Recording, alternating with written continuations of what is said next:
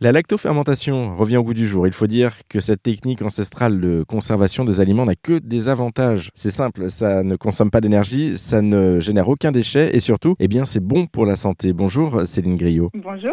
Euh, vous êtes euh, mère de famille, vous vivez en Bretagne près de Dinard et euh, vous avez franchi le pas de votre côté en intégrant les légumes fermentés dans votre alimentation au quotidien. Est-ce que vous pouvez pour débuter nous expliquer pourquoi vous avez franchi ce pas-là? J'y suis venue il y a à peu près 5 ans, à un moment de ma vie où je me suis suis euh, vraiment questionnée sur euh, bah, le sens, hein, cette quête de sens dont on parle tant. Et moi, j'ai pris conscience d'un certain nombre d'enjeux environnementaux, euh, des enjeux aussi sociaux, économiques, vraiment un, questionnement fort. Et, j'ai pris l'engagement, en fait, l'engagement avec moi-même, en me disant, bah, je vais m'investir dans des actions pour vraiment travailler sur le vivant. Et donc, simplement, moi, j'aime beaucoup les recettes où on va râper, où on va râper les légumes et après les mélanger avec du sel. C'est ce qu'on appelle la technique du salage à sec, parce qu'il y a d'autres techniques. Mais celle-ci est tellement facile et rapide. Et donc, une fois qu'on a râpé ces légumes et qu'on les mélange avec le sel, on fait bien macérer pour faire ressortir le jus naturellement présent dans les légumes. Et ensuite, on met dans des jarres. Et on va tasser ces légumes-là. Donc, on peut aussi aromatiser euh, avec des épices, des aromates.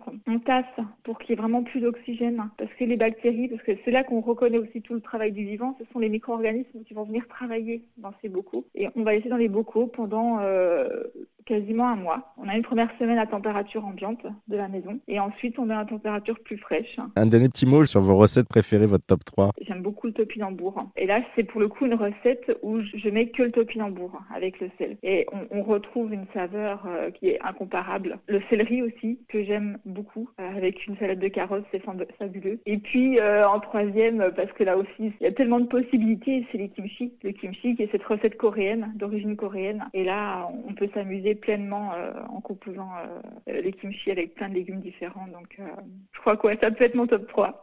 Merci beaucoup Céline Griot pour cet échange. pour aller plus loin sur cette question justement des légumes fermentés, de la lactofermentation, on vous a mis des infos en ligne sur notre site internet erzen.fr.